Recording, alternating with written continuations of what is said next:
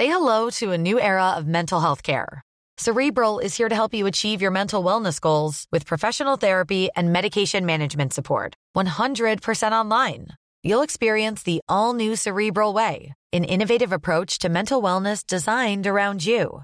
You'll get a personalized treatment plan from a therapist, prescriber, or both in a safe and judgment free space.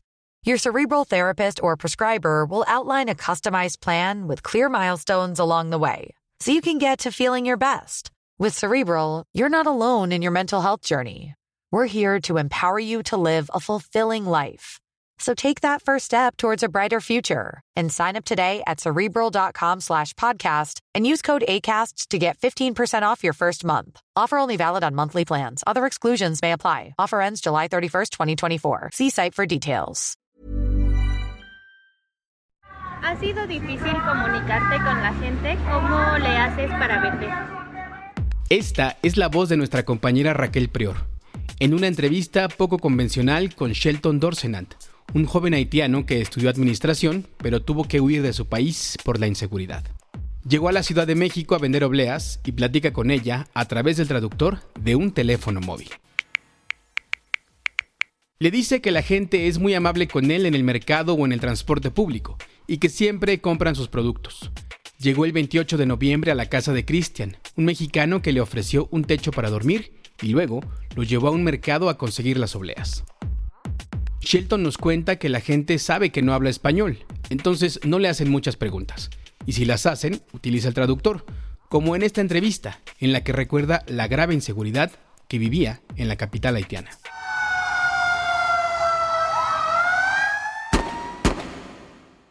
Él, como muchas otras personas de Haití, están en la Ciudad de México buscando una oportunidad, ya sea para trabajar, para estudiar o para poder migrar a Estados Unidos. Seguramente les has visto en las calles y tienes muchas preguntas al respecto. Así que en este episodio intentaremos resolverlas. Seguirle el ritmo al país no es cosa fácil, pero queremos informarte mejor, no informarte primero. En 25 minutos te presentamos las mejores historias, reportajes y entrevistas para tratar de comprender juntos el territorio que habitamos. Yo soy Mauricio Montes de Oca y te invito a que nos acompañes cada martes en Semanario Gato Pardo. Antes de comenzar con el tema de hoy, vamos a las noticias de la semana que nos presenta nuestra compañera Raquel Prior, quien se une al equipo a partir de este martes. Bienvenida. Desde que fue propuesta para el cargo, el perfil de Lenia Batres causó polémica por su cercanía a Morena y por ser la primera ministra de la Corte designada de manera directa por el presidente Andrés Manuel López Obrador, después de que el Senado rechazara dos veces las ternas enviadas por el titular del Ejecutivo. Hasta diciembre de 2023 ocupó el cargo de consejera adjunta de Legislación y Estudios Normativos de la Consejería Jurídica del Ejecutivo Federal del Gobierno de México. De 2002 a 2004 trabajó como asesora de López Obrador cuando era jefe de gobierno del entonces Distrito Federal. También formó parte de la Fundación de Morena. Este 3 y 4 de enero se revelaron diversos documentos sobre el caso contra Gillian Maxwell, culpable de delitos como prostitución infantil y tráfico de personas en complicidad con su pareja, el multimillonario Jeffrey Epstein. En 2005, el magnate financiero estadounidense fue acusado por una menor de edad de haber abusado sexualmente de ella. Después de esta denuncia, las autoridades comenzaron a identificar a otras posibles víctimas. Sin embargo, tres años después, Epstein llegó a un acuerdo con los fiscales. El magnate aceptó pasar 13 meses en prisión y ser inscrito en el Registro Federal de Delincuentes Sexuales tras declararse culpable de un cargo que reconocía solo a una víctima. Así logró librarse de los cargos por tráfico sexual. En 2019, el caso volvió a tomar relevancia después de que Epstein fuera detenido en Nueva York por delitos de violencia sexual en contra de menores de edad. Sin embargo, Epstein se suicidó en su celda mientras estaba a la espera de su juicio. Entre los documentos que se revelaron esta semana, conocidos como la lista de Epstein, se encuentran archivos legales, declaraciones de testigos y correos electrónicos que se desprenden de la demanda civil por difamación que una de las víctimas, Virginia Roberts, presentó en 2015 contra Maxwell. En 2020, Gillian Maxwell, hija del magnate Robert Maxwell, fue arrestada por ser cómplice de Epstein en las agresiones sexuales en contra de las menores de edad, al ser señalada por reclutar y preparar a las víctimas para sus encuentros con Epstein. Un año después fue declarada culpable de cinco delitos y actualmente se encuentra cumpliendo una condena de 20 años de cárcel. Se espera que en los próximos días se revelen más documentos. Pasando a otras noticias, se presentó una propuesta para reformar la ley del impuesto sobre la renta para que las personas que tienen animales a su cuidado puedan deducir los gastos por honorarios de servicios veterinarios. La iniciativa, presentada por el senador Víctor Osvaldo Fuentes, ya fue turnada a la Cámara de Diputados para su discusión. El legislador afirmó que en promedio las familias mexicanas gastan hasta un 50% de su presupuesto en mascotas. En algunas ocasiones incluyen gastos extra como alimentos especiales, medicamentos o Sin embargo, los gastos veterinarios tienden a ser los más caros. Fuentes añadió que con esta reforma se busca garantizar el bienestar de los animales de compañía. Ahora sí, vamos de lleno al tema de la semana. Para darnos una idea del tipo de violencia que se vive en las calles de Haití, basta con mirar el reporte más reciente del Alto Comisionado de la ONU para los Derechos Humanos, que revela que los homicidios, secuestros y violaciones se están extendiendo a las áreas rurales gracias a la alianza de las bandas criminales. El documento pone como ejemplo al distrito de Bas-Sartibonit, a unos 100 kilómetros de Puerto Príncipe, la capital, que entre enero de 2022 y octubre de 2023 ha registrado a al menos 1.694 personas asesinadas, heridas o secuestradas. Entre ellas, una mujer de 22 años que fue raptada de un autobús en marzo de 2023. Estuvo cautiva dos semanas. En ese lapso fue golpeada y abusada sexualmente una y otra vez. Luego fue liberada, pero se suicidó. De esas dimensiones es la crisis de violencia. Ricardi Balsin es un estudiante haitiano en la Ciudad de México, donde cursa la maestría en población y desarrollo. Él nos cuenta cómo es la situación política que explica que estas bandas operen libremente en las calles de la capital principalmente. En la noche del 6 eh, de julio, en el año 2021, el presidente fue asesinado. Diría después de eso, como es una situación política muy inestable en el país, um, hasta ahora no podemos desafortunadamente tener elecciones um, normalmente y es un primer ministerio que está en carga de todo en Haití ahora. El presidente al que se refiere Ricardi es Jovenel Moise, quien fue asesinado en julio de 2021 después de una serie de protestas por la devaluación de la moneda y la inflación. Para dar un contexto brevísimo, habría que decir que Haití fue ocupado por Estados Unidos entre 1915 y 1934, y después fue gobernado por François Duvalier, uno de los dictadores más sangrientos del continente que luego heredó el poder a su hijo hasta 1986. Posteriormente, un presidente electo fue derrocado por un general, y este a su vez por otro, hasta que en 1990 se celebraron las que se consideran las primeras elecciones democráticas de Haití en décadas, en las que ganó Jean-Bertrand Aristide, quien fue derrocado por otro golpe en 1991 y volvió al poder en 1994 gracias al respaldo político y militar de Estados Unidos.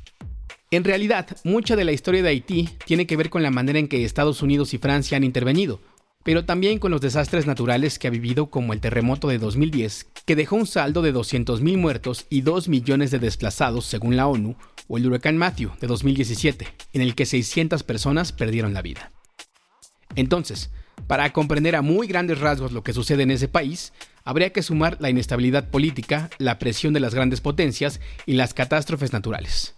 Ricardi Balsín nos cuenta más sobre la vida hoy en Puerto Príncipe en una parte de la capital de Haití está baja el control de los bandidos y hasta ahora el gobierno no, no puede tener el control sobre estas zonas. Es un, poco, es un poco complejo esta historia de bandas en Haití. Pienso que las bandas tienen mucho poder porque tienen muchas armas y también Sí, diría que hay un poco de debilidad de la parte, de parte del gobierno, pero más bien eh, una falta de voluntad política para afrontar estas bandas. Y ser un joven estudiante en Haití no es fácil, dadas estas condiciones. Es muy difícil la vida de un estudiante en la capital eh, del país, en Puerto Príncipe, porque es aquí donde hay todos, eh, todas las bandas, todos los bandidos, y la situación puede cambiar de un momento a otro. En esta parte es un poco complejo. Eso provoca inestabilidad al nivel escolar y los años son un poco difíciles para terminar correctamente. Recorrer las calles de la colonia Juárez o los alrededores del bosque de Tláhuac en la Ciudad de México es sinónimo de ver caminar a decenas de personas de Haití en busca de trabajo, de comida o simplemente pasando un domingo jugando a la pelota, haciendo labores domésticas o tomando una cerveza como cualquier otra persona en fin de semana. En las calles aledañas a la Plaza Giordano Bruno, de la colonia Juárez, un hombre y una mujer que prefieren no dar su nombre nos cuentan que, como muchos otros haitianos, vivieron antes en Chile y Brasil, donde solían ganar bien por su trabajo, pero las condiciones los obligaron a migrar a México. Hoy preparan comida haitiana en un fogón, a base de arroz, pollo y hierbas, que venden a otros compatriotas por 100 pesos. Nos cuentan que han recibido amenazas por parte de mexicanos que han querido golpearlos y que les repiten la frase que tantas veces han escuchado otros mexicanos en Estados Unidos. ¿Por qué no te regresas a tu país?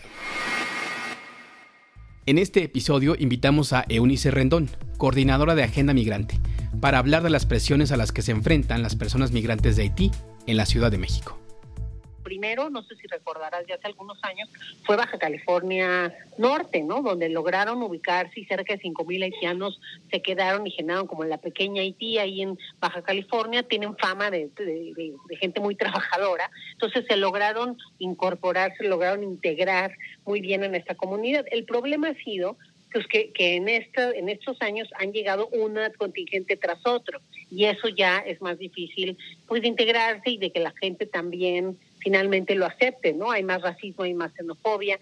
Eh, aquí también en la Ciudad de México.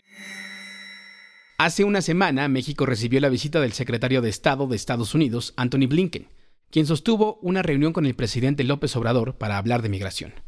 Le preguntamos a Eunice Rendón, ¿cómo impacta la vida de las personas migrantes que están en los campamentos este tipo de encuentros de alto nivel?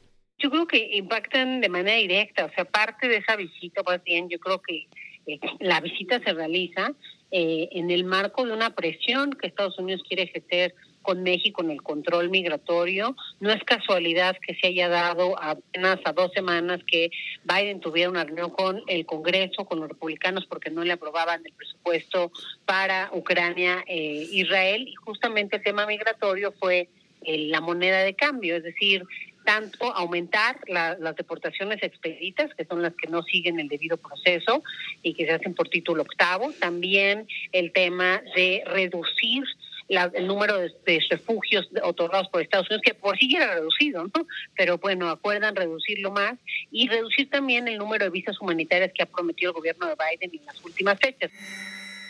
Patricia Mercado Sánchez, coordinadora de Conexión Migrante, nos advierte en este episodio que este año habrá elecciones en Estados Unidos y que eso va a influir sobre la agenda de derechos humanos para las personas migrantes.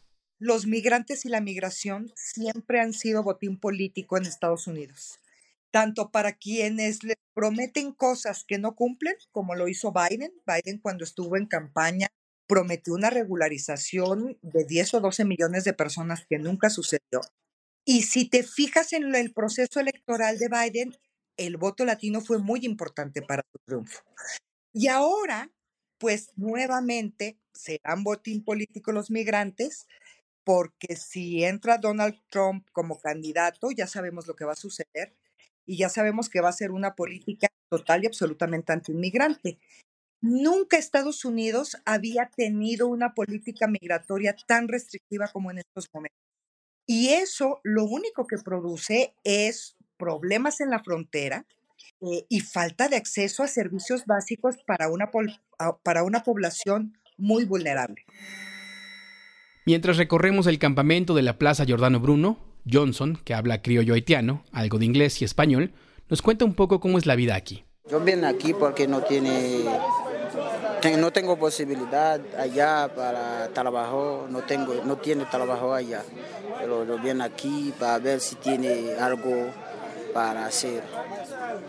¿Y cómo es la vida aquí en el campamento? ¿Qué es un día a día? ¿Qué es lo que comen? Difícil. ¿Qué les porque, Difícil porque no tengo dinero para comprar algo, no tengo trabajo, nada, pero siempre desvelando cuando eh, alguna gente trae eh, alguna cosa pero para comer.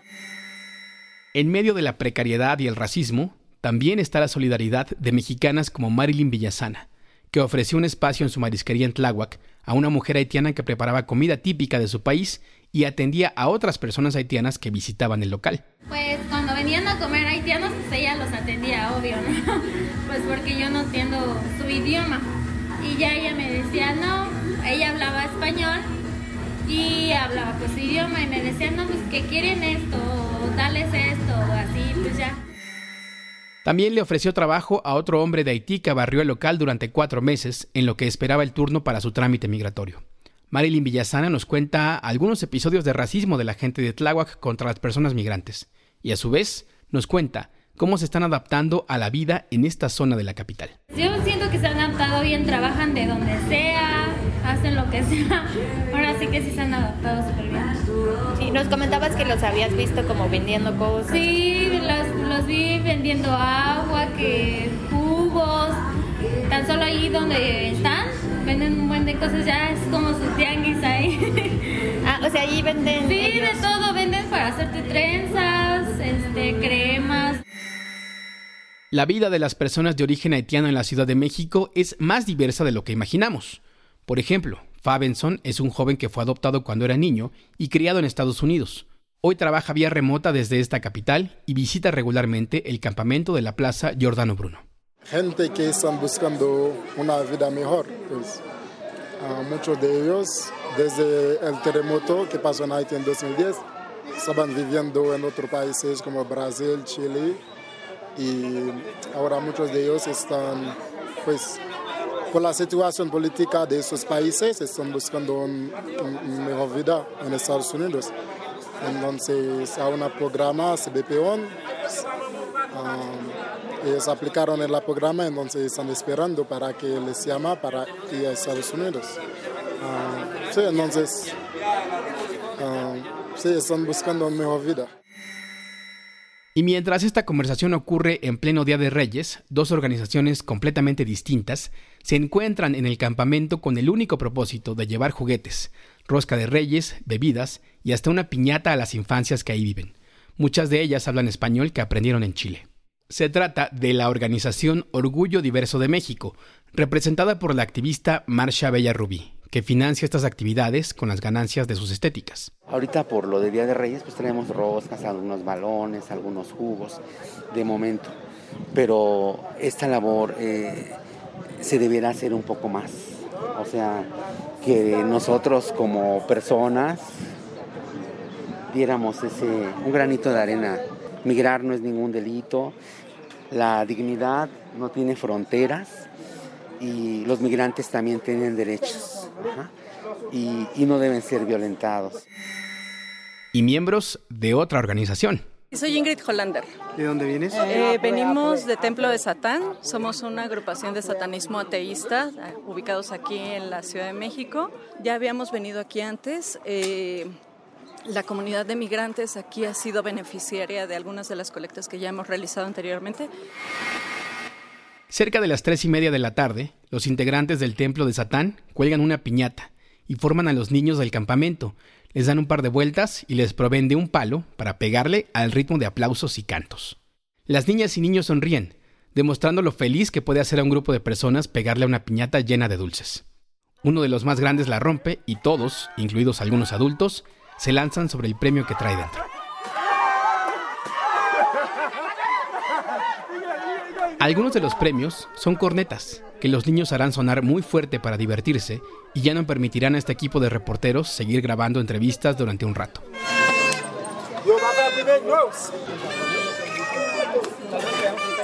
Luego viene la rosca, y ante las muestras de solidaridad de la ciudadanía, también viene la pregunta, ¿es la Ciudad de México una que recibe con los brazos abiertos a las personas migrantes?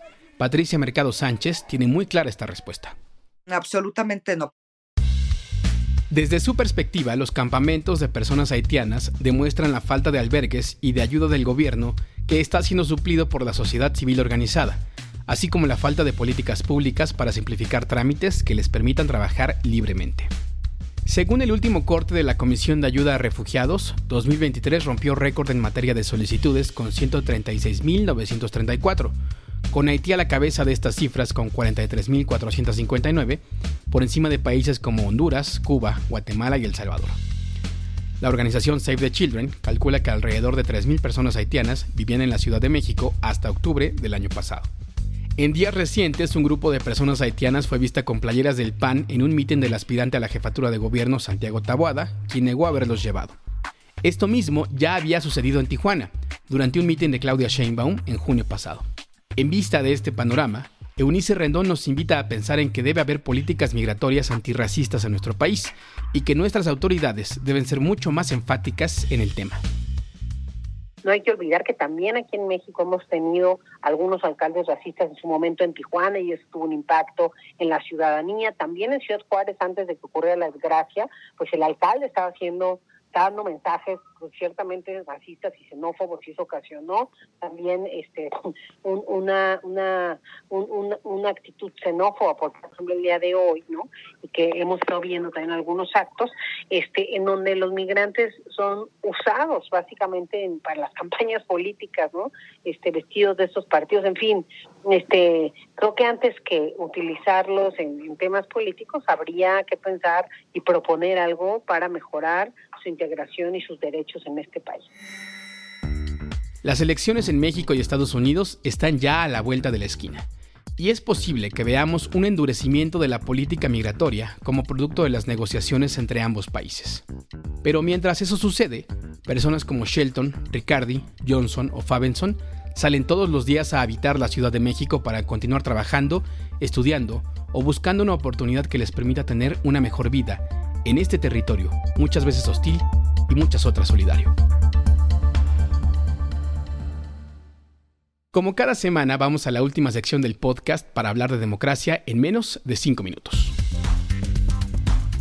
Hoy hablaremos acerca de las acciones afirmativas que el INE implementará por primera vez para garantizar la participación y representación de diversos grupos vulnerables en el Senado y la Cámara de Diputados. El pasado 25 de noviembre, el INE definió las acciones afirmativas que se deberán implementar. Los partidos políticos deberán postular precandidaturas a diputaciones federales y senadurías que representen a personas indígenas, afromexicanas, con discapacidad, diversidad sexual y migrantes residentes en el extranjero. También se estableció que los partidos designen nueve postulaciones para el Senado y 54 en la Cámara de Diputados para grupos en situación de vulnerabilidad. El INE define las acciones afirmativas como medidas especiales y específicas implementadas de manera temporal a favor de personas o grupos en situación de discriminación o desventaja. Esto permite establecer un piso parejo. Sin embargo, no siempre se ha respetado. En las elecciones de 2021, en el estado de Tlaxcala, 18 hombres se inscribieron como mujeres trans para burlar el requisito de paridad de género que dicta la ley para registrar candidaturas. En el estado de Oaxaca, durante 2018 se vivió una situación similar, cuando de las 19 candidaturas designadas para personas trans, 17 fueron ocupadas por hombres que no querían cumplir con la obligación de la postulación paritaria. En 2021, la historia se repitió, pero con la población indígena. El Tribunal Electoral desechó la candidatura del panista Óscar Martínez Terrazas, quien no pudo acreditar su origen indígena. Buscaba representar a la comunidad en Tepecuacuilco, Guerrero, esto ha pasado en reiteradas ocasiones. Esta cápsula fue patrocinada por Open Society Foundations. Gracias por escucharnos. Te invitamos a que te suscribas y califiques este episodio. Este podcast es posible gracias al equipo conformado por Raquel Prior, Diana Amador y el productor Juan José Rodríguez.